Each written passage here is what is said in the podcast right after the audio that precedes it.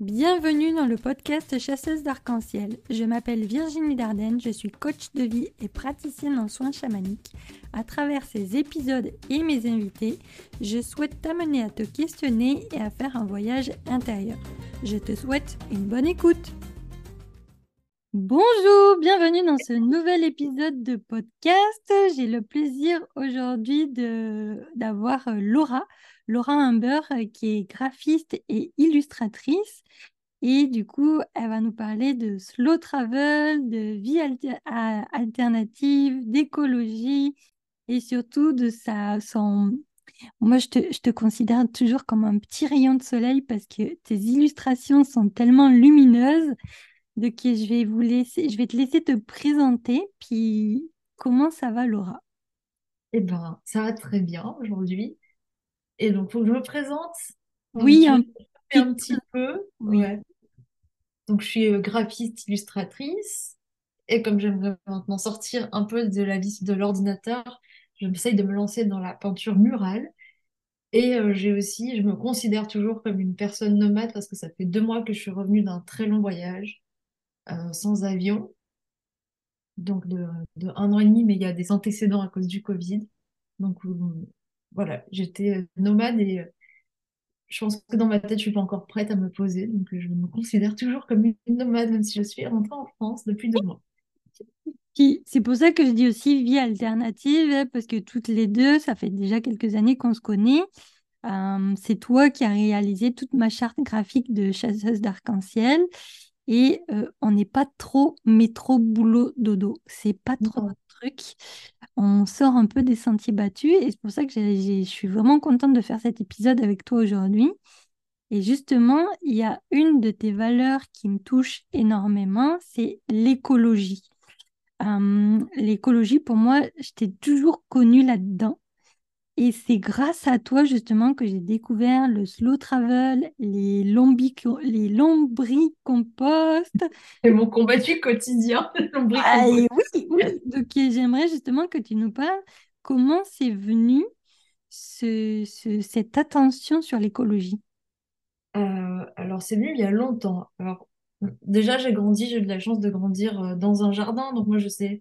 j'ai grandi ça me paraît naturel de savoir quand pousser les tomates, euh, d'avoir les fruits de saison, les légumes de saison, ce qui n'est pas donné à tout le monde, je crois. Non. Donc déjà, j'avais cette proximité, disons, avec la nature un peu plus que d'autres personnes. Après, ma mère a toujours été très pointilleuse sur le recyclage, mais au final, ça devrait être normal, c'est même pas tant un acte écologique. À l'époque, ça l'était. Et euh, donc, en grandissant, j'étais euh, addict au labello. J'en mettais tout le temps, tout le temps. Et un jour sur Internet, j'ai lu qu'il y avait un produit dans le labello qui desséchait les lèvres au bout d'un moment, qui donne envie d'en remettre.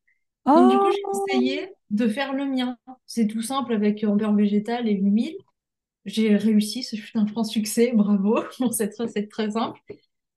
Et c'est là que j'ai commencé du coup à avoir un autre regard sur les cosmétiques parce que là aussi depuis toujours je me mettais tout le temps de la crème depuis mes 15 ans sur le visage soir et matin je, regardais, donc les flacons des shampoings et j'ai commencé à voir les contenants des cosmétiques. Et après, j'ai commencé à prendre, euh, à être horrifiée par tout, tout le plastique, tous les contenants qui étaient inutiles, à prendre conscience de tout ça. Et euh, petit à petit, du coup, j'ai commencé le zéro déchet. Ensuite, en zéro déchet, je suis venue un peu une nazie avec moi-même. Et hum, là, là, ça va, je suis redescendue j'ai trouvé un équilibre euh, parce que ça, ça sert à rien, on changera pas le monde dans, ce, flagellant parce qu'on a pris un sac en papier. Non, c'est vrai. Et euh, donc, c'est comme ça que j'ai découvert, que je me suis vraiment plus investie dans l'écologie, plus que les autres personnes qui étaient autour de moi et qui ont petit à petit commencé à, me suivre ou au moins arrêté de me regarder bizarrement parce que c'était comme ça. Et ensuite, euh, pour le voyage, ben, j'avais toujours voulu voyager, mais je m'en suis jamais donné la permission senti capable. Un jour, je me suis mise avec un mec avec qui on, voulait partir et finalement, il était là, reporté tout le temps, tout le temps, tout le temps. Et un mhm. jour, il m'a quitté et je me suis cassée. Et c'était génial. Et voilà, on a toujours un petit quelque part qui fait que je vais pas passer à côté de ma vie.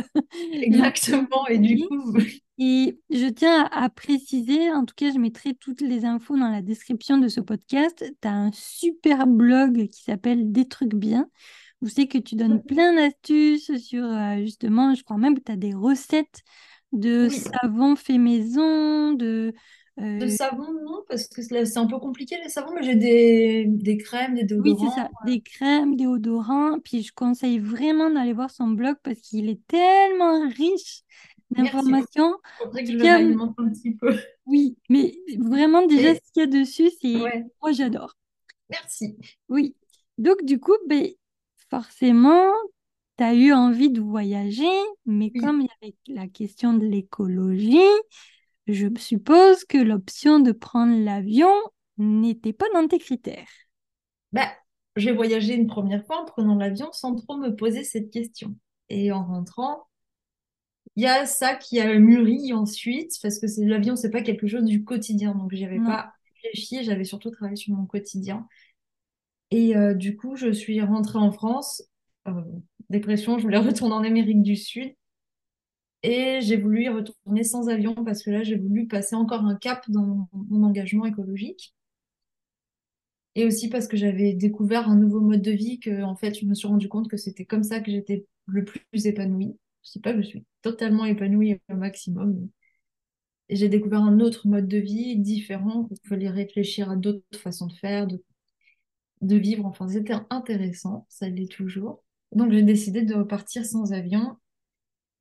Et euh, il y a eu le Covid et compagnie. Et je suis en train de me perdre complètement dans mon discours. Non, plus mais t'inquiète, je vais te recadrer. Et en fait, comment justement t'as pallié le fait de vouloir aller en Amérique? Latine sans avion? De qui est juste, je vais quand même replacer en contexte. Tu as fait une première expérience, je crois que c'était fin 2019, Ouais. où c'est que tu as fait une tentative de traverser l'Atlantique en Oui. bateau-stop. En bateau stop. Maintenant, ça devient un petit peu la mode, mais à l'époque, ça l'était moins. Donc, du coup, j'étais rentrée d'Amérique du Sud en février ou un truc comme ça. Et j'avais vu que la saison pour traverser l'Atlantique, c'est euh, novembre, euh, de novembre à mars à peu près, pour la dans le traverser dans ce sens-là, de l'ouest à l'est.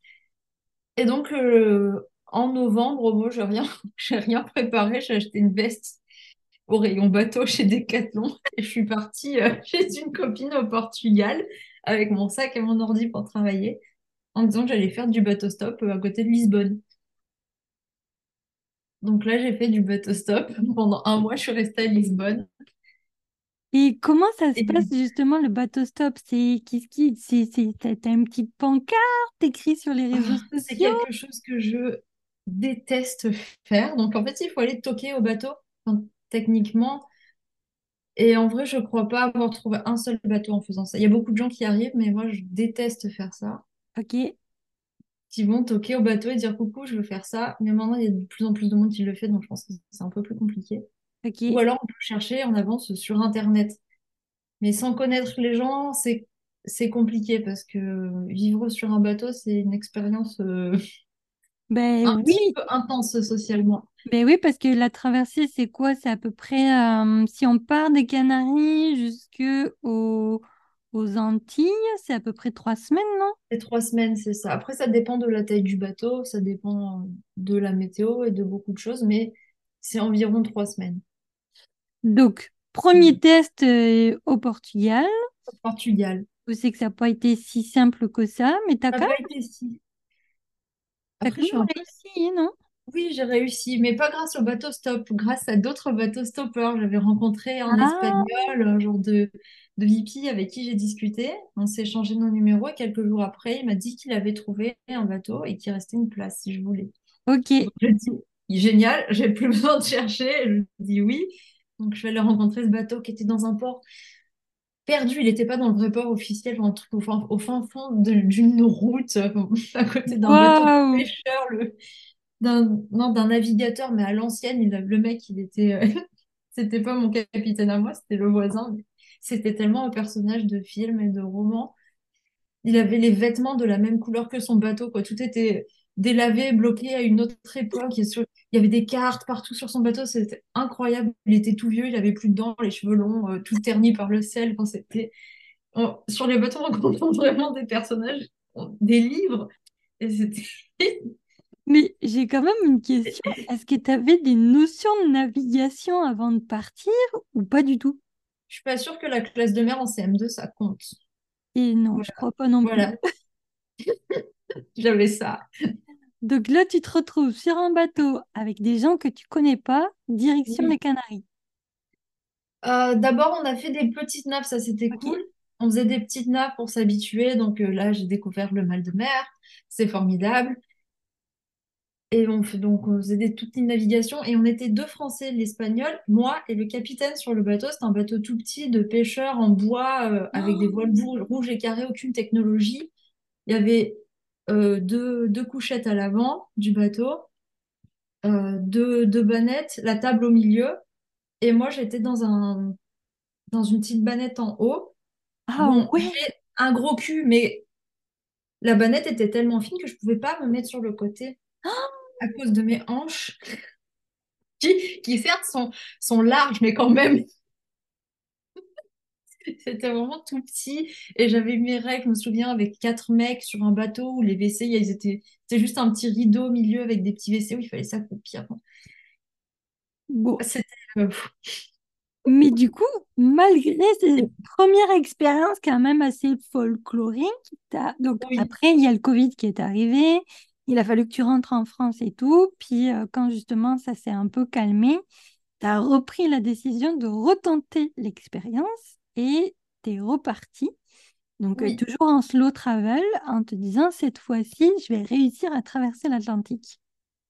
Ça, c'est... Il y a eu le Covid, c'était un peu plus long. Euh, Je vais essayer d'abréger. là. Donc, avec ce bateau en bois, je suis arrivée aux Canaries. J'ai vécu trois mois sur ce bateau. Je me suis des copains ok. marins autour. Je suis partie naviguer sur un bateau de luxe dans les Canaries, sur un autre bateau.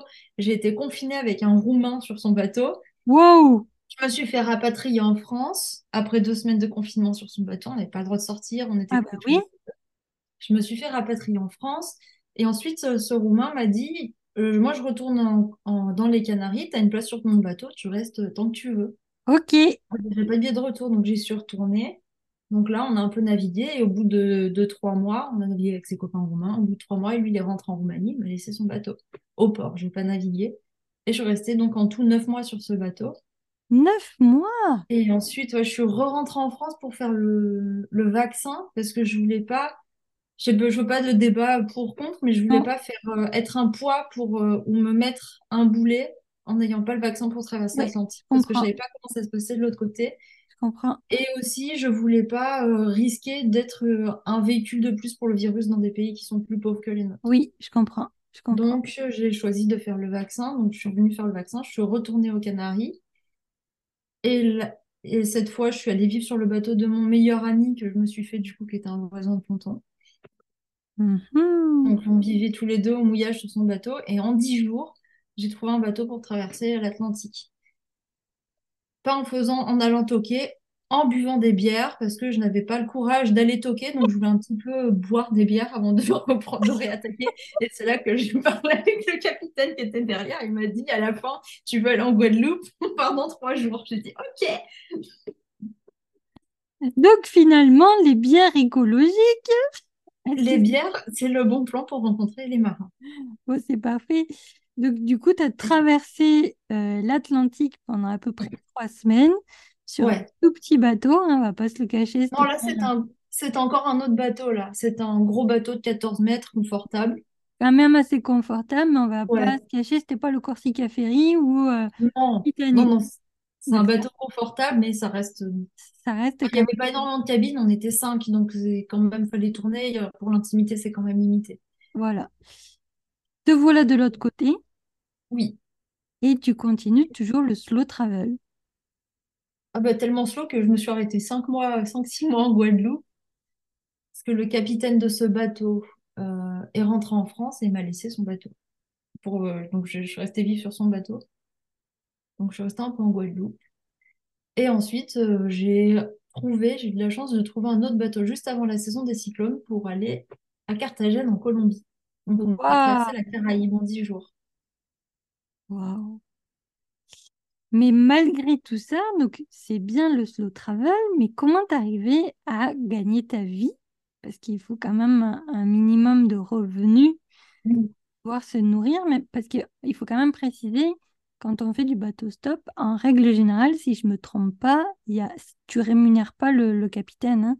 C'est comme trop de l'échange de services, c'est-à-dire que tu t'engages à faire des quarts, à, à être actif sur le bateau, ça, non? ça dépend des capitaines. Il n'y a pas qu'un seul fonctionnement. euh, Sur la transatlantique, on...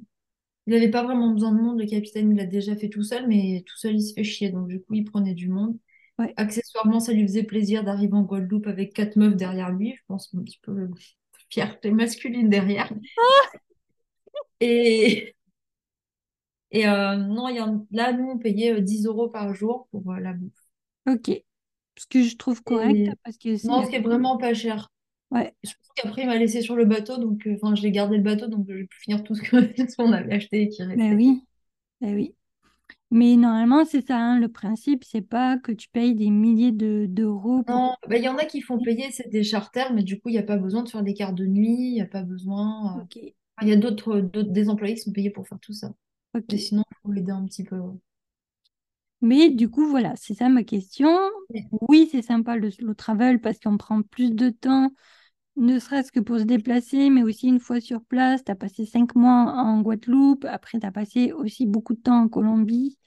tu as navigué de différents points en Colombie aussi. Mais comment tu arrives à gagner ta vie? Et ben, grâce euh, au travail freelance de graphiste. Mhm.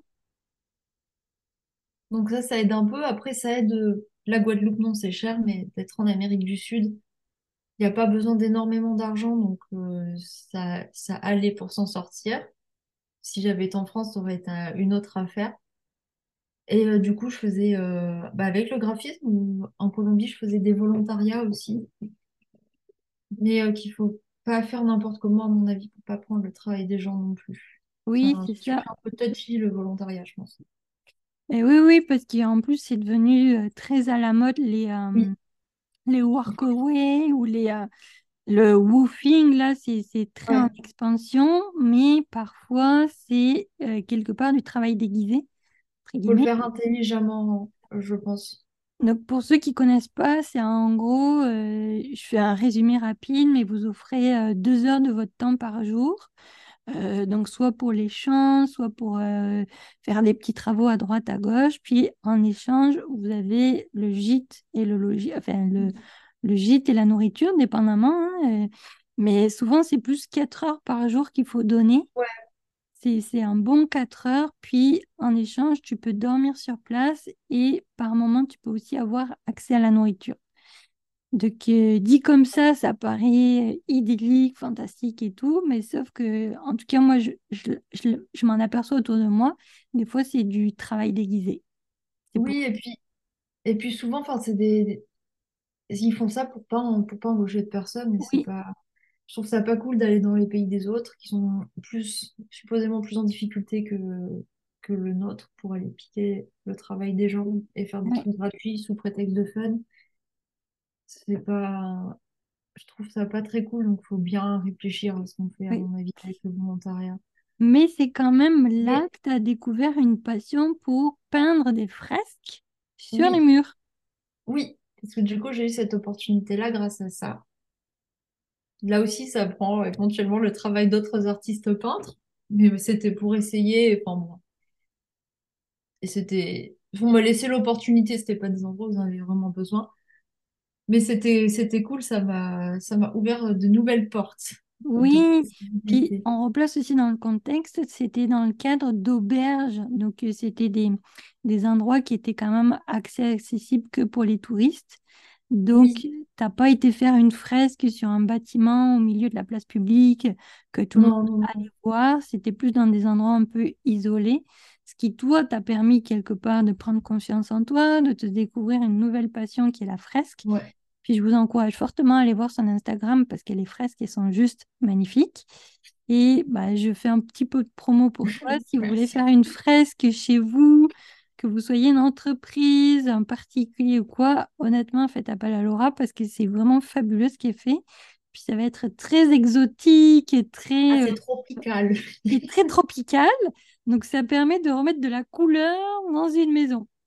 Mais en tout cas, justement, est-ce que avec le slow travel, tu as rencontré des difficultés? Ça serait quoi pour toi les difficultés qu'on peut rencontrer?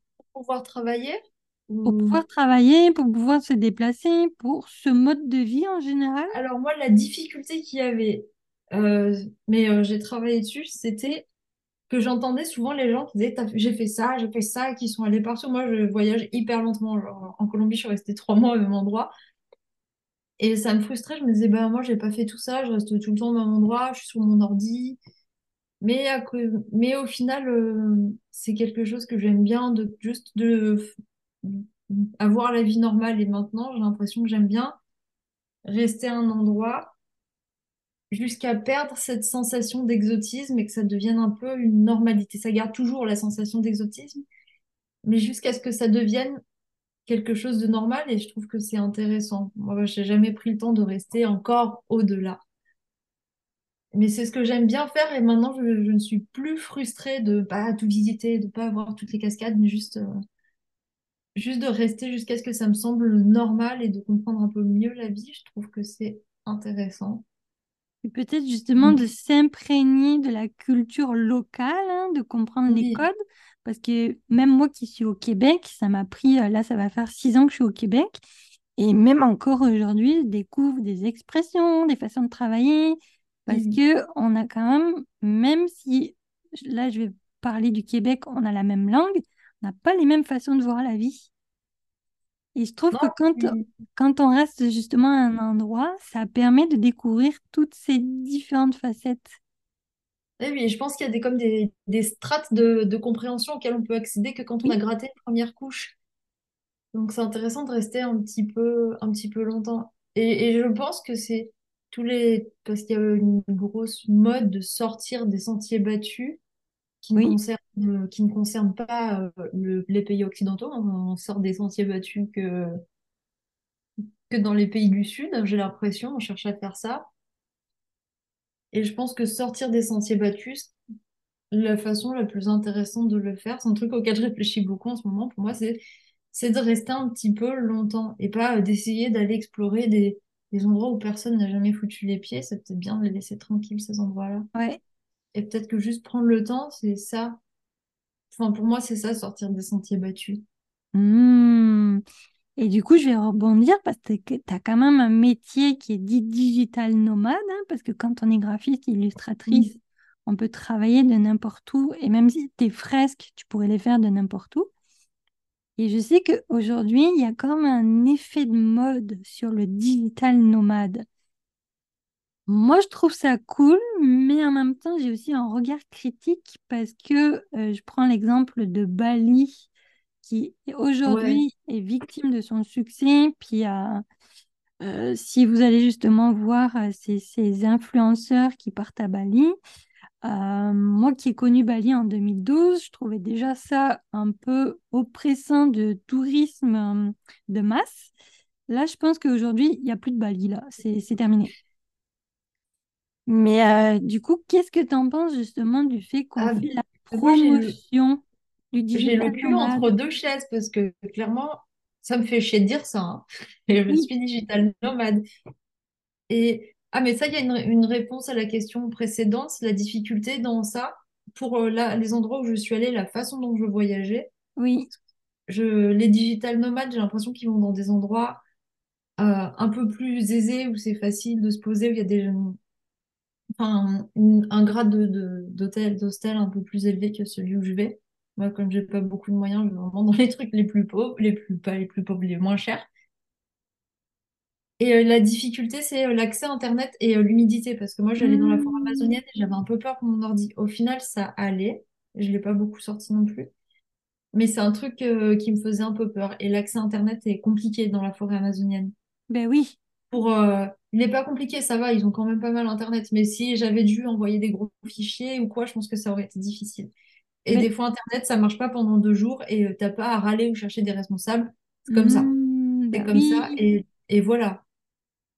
Là-bas, des fois, il n'y a plus Internet, il y a plus, pendant la saison des pluies, à des moments, il n'y a plus euh, d'électricité. Bah, ils font tourner les générateurs deux heures dans la journée pour charger les téléphones, fin de l'histoire.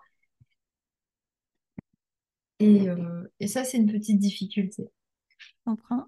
Et après, ce que je pense euh, du, du travail euh, nomade, je trouve que, enfin, du digital nomadisme, je ne sais pas si c'est si c'est correct de vouloir aller euh, dans dans dans d'autres pays qui sont moins aisés financièrement à cause d'un système que nous leur avons imposé, Oui, pour se faire autant d'une qu'on se ferait en Europe, dans des endroits confortables en ayant euh, tous les avantages euh, d'un pays moins cher et euh, du coup d'une situation plus luxueuse. Enfin, je ne sais pas si c'est très clair.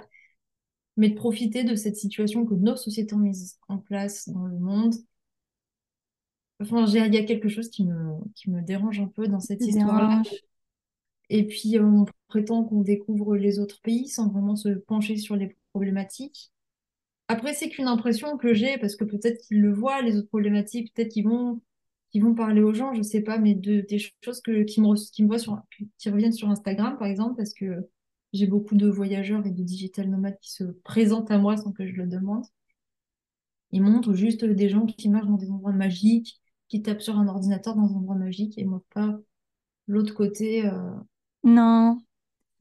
et Puis me... tu... Et je te, vas-y. je te rejoins en tout cas sur ça parce qu'il faut vraiment faire attention sur ce qu'on enfin, ce qui est diffusé sur les réseaux sociaux. Parce que parfois, ça paraît idyllique, le beau coucher de soleil. Mais sauf que derrière, il y a toujours une réalité qui nous échappe. Parce que ben, c'est pas toujours évident de, montrer le- l'envers du décor.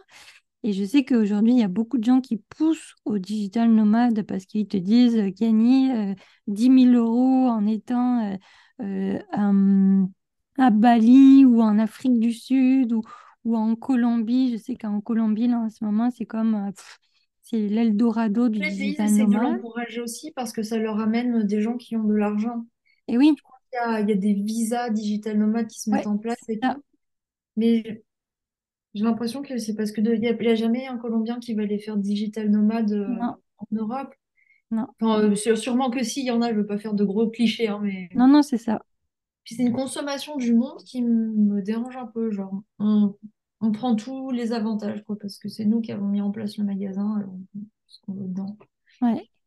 Mais en même temps, il y a quand même des avantages aussi parce que comme les digital nomades, la majorité des cas, ils gagnent assez bien leur vie, B, ils vont comme développer l'économie locale parce qu'ils vont acheter au niveau des, des que ce soit des restaurants, des épiceries, des, ça, ça va permettre justement de, de faire circuler euh, l'argent au niveau de, de ces magasins. Mais c'est toujours, moi j'aime bien mettre attention à, arriver, pas tomber dans les excès. C'est surtout tomber dans les excès parce que c'est quand on tombe dans l'excès, notamment par exemple le tourisme de masse, qui aujourd'hui, on voit qu'il y a un, un impact énorme sur, euh, sur la terre en fait. C'est, euh, tu sais, quand tu as des cascades qui s'assèchent parce que justement, ben, exemple, les gorges du Verdon. Aujourd'hui, il y a énormément de gens qui sont développés des activités euh, aquatiques autour des gorges du Verdon, qui, qui, qui se trouve dans le sud de la France, sauf que bah, il n'y a plus d'eau. C'est ça qui me, qui me dérange un peu aussi. C'est le tourisme, c'est quelque chose d'assez superficiel. C'est pas, c'est pas une, act- une activité qui peut s'effondrer comme ça très Oui, rapidement, je pense. C'est pas quelque chose de stable.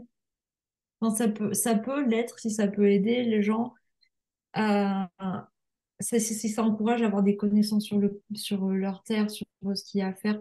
Mais si ça déconnecte pour, pour, pour, euh, pour s'adapter à une demande qui vient pas d'ici, donc d'aller faire des, des hamburgers et compagnie parce qu'il y a des touristes qui vont demander ça, je pense pas que ce soit c'est positif sur le court terme, sur le moyen terme. Vu la condition écologique actuellement, je pense que le moyen terme est de plus en plus court et que le moyen long terme, on- enfin, il va y avoir un revers de médaille pas cool, quoi. oui, c'est ça. Mais du coup, Euh, j'ai quand même envie de poser la question, est-ce que tu penses quand même que le slow travel peut être une solution alternative au tourisme de masse quand on le fait en conscience? C'est que si le slow travel se fait de masse,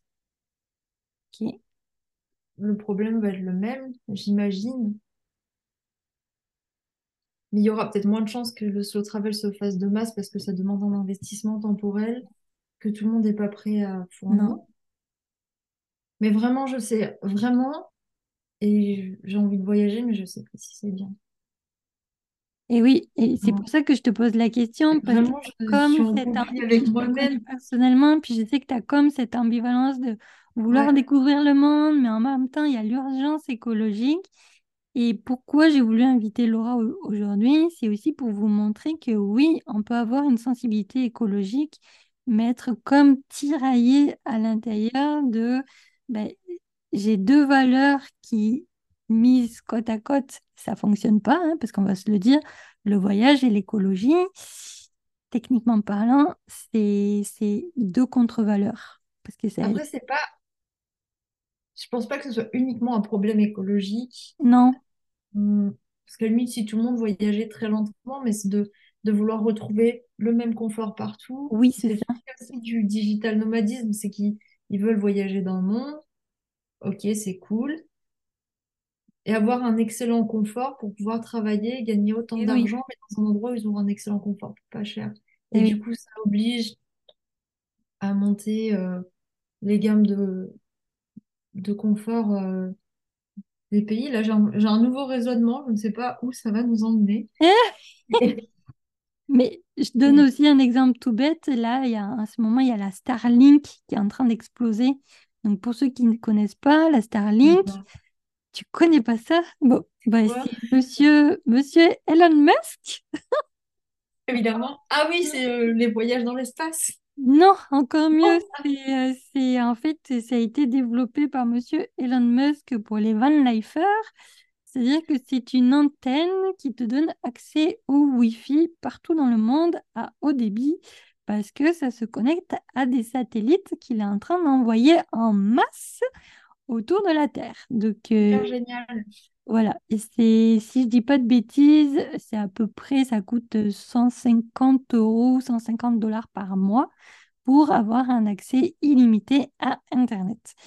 Donc, c'est sûr que quand on est comme toi, comme moi, parce que moi aussi, hein, je me considère un peu comme digital nomade parce que mon activité, je peux la faire un peu de n'importe où, et qu'on décide de partir en van life, eh bien, on peut continuer à avoir Internet sur partout dans la planète. Sauf que, comment on faisait avant Internet? Comment on faisait dans les années 80, euh, Et bien avant Internet, 70, je pense que de 60? partir en voyage, ça demandait un vrai courage. Et oui, Parce que déjà, il n'y avait pas tous les modèles qui montraient, donc c'était un vrai choix bien réfléchi. C'était pas, ah, ça a l'air cool, c'est joli. oui, Et, euh, et je pense que c'est c'est peut-être une réponse à la question précédente, mais c'est le voyage, c'est aussi pouvoir être capable de s'adapter. Et ouais, euh, c'est ça, le digital nomadisme, c'est pas forcément des gens qui vont aller. Je veux pas faire de généralité non, encore une fois, mais j'ai pas l'impression que ça soit dans le but de, c'est pour aller découvrir, mais pas forcément à la condition de s'adapter. Et je pense oui, que le voyage doit être fait à la condition de s'adapter pour être pas trop mauvais. oui. Puis là, je vais juste replonger à l'histoire de l'homme. Ben, du temps de Cro-Magnon, oui, il y avait des migrations. hein, c'est les, ils, migraient en fonction du gibier, en fonction des saisons, parce qu'il y avait des saisons qui étaient beaucoup plus froides que d'autres, donc ils partaient dans des zones plus chaudes. Mais ils s'adaptaient par rapport à leur territoire, ils s'adaptaient par rapport aux éléments qui se trouvaient sur place pour pouvoir se nourrir, pour pouvoir s'habiller, pour pouvoir, etc., etc. Et je pense qu'aujourd'hui, on a perdu ce côté-là dans le voyage parce que tout est devenu accessible. oui, en fait, on adapte les lieux à nous. Et je Oui, pense que c'est peut-être en ça que le tourisme de masse et compagnie, c'est mauvais. Et oui, que même le slow travel peut être mauvais oui, parce que, euh, parce que du coup, ça incite le monde à s'adapter à nous. Et moi, je trouve que ce qui est intéressant dans le voyage, c'est de s'adapter soi. Exact. Et puis, Même si ça implique de bouffer du riz tous les jours, j'en avais marre en Colombie. hein. ben, c'est exactement ça. C'est en fait, pour moi, quand on part en voyage, c'est moi qui dois m'adapter au pays Oui, que je visite et non pas l'inverse. et que s'il n'y a pas Internet, eh ben, il n'y a pas Internet. Et Et c'est ça. tu sois le plus grand digital du nomade au C'est ça, monde. c'est ça. S'il n'y a pas Internet, ben, tu fais avec, tu, tu trouves des solutions alternatives, tu t'adaptes par rapport aux moyens du bord. Et je trouve, et, et ça va être un peu la conclusion de ce podcast, c'est que je trouve dommage aujourd'hui que on a tout normalisé. Oui, On essaye de tout normaliser, alors que au final, de partir à la découverte d'autres cultures, d'autres façons de vivre, d'autres de façons de manger, ça nous apporte à nous-mêmes d'autres façons de voir la vie. Mais après, ce qu'il y a, c'est que les autres pays, enfin, les, du coup, il y a ceux qui sont loin de ça, ils essayent de s'adapter à ça aussi pour avoir les avantages qu'on a et qu'on montre que c'est ça qu'il faut et que c'est ça qui est bien. Ouais, Et du coup, je, je- moi, j'arrive pas à me mettre en position de juger si c'est bien ou si c'est pas bien, parce que peut-être que eux, les destinations, c'est ce qu'ils veulent, ou sur le long terme, je pense que c'est pas bien du tout, c'est vrai, c'est vrai, écologiquement parlant. Mais sur le moyen terme, je, je peux pas le juger, je, c'est je comprends qu'ils ont envie d'avoir Internet, je comprends qu'ils ont envie que les digital nomades ils arrivent, parce que ça fait de l'argent facile, et que le, fond- le monde en ce moment fonctionne en faisant circuler de l'argent. Mm, Sur mm. le long terme, je pense que c'est pas bien. Sur le moyen terme, je- j'ai du mal à juger qui a raison, les touristes, les non-touristes, les. Et, et je te rejoins tout à fait. On n'est pas en train de juger qui que ce soit. C'est juste, en tout cas pour ma part, un constat que j'observe Oui, via les réseaux sociaux, qui n'est pas non plus euh, une source très fiable. non, moi c'est de c'est- moi, ce que je voulais vraiment inviter, c'est à se poser la question de comment je voyage, qu'est-ce qui fait que je vais choisir tel type de voyage d'autre. Je trouvais intéressant que, de, que tu nous partages justement le slow travel, le fait que c'est de voy- voyager lentement, de se poser à un endroit. C'est hyper intéressant. Et de ne pas vouloir tout voir, c'est pas grave. Ouais, ouais, ouais, ouais. Et en tout cas, je trouve que justement sur tes réseaux sociaux, tu as une facilité de vulgarisation des événements qui est assez drôle. Et j'ai encore plein d'histoires à raconter. et donc, je vous encourage vraiment à aller suivre des trucs bien, Laura, sur Instagram, Facebook. En tout cas, je vais mettre les liens dans le podcast parce que ces petites BD sont juste des pépites. Et croyez-moi, vous allez avoir des crampes à l'estomac parce que c'est vraiment très drôle. Merci. Et si vous avez besoin de faire des fresques euh, tropicales chez vous, ben, n'hésitez pas aussi à de la contacter parce qu'elle est très talentueuse. Merci. Je m'entraîne chez moi en attendant qu'on me demande de faire ailleurs. Est-ce que tu aurais un petit mot de la fin pour ce podcast? Euh, un seul et unique mot? Tu peux faire une phrase, hein? Non, pas, pas d'idée de faire. Ce serait de faire ce qu'on a envie, mais le faire tout en respectant les autres. Et en prenant conscience, en ayant conscience de nos avantages et de là où on vient. Et voilà. Je valide à 10 000 Donc, je vous souhaite une belle fin de journée ou une belle journée, dépendamment à quelle heure vous écoutez ce podcast. Et puis, je vous dis à bientôt pour un nouvel épisode. Bye bye!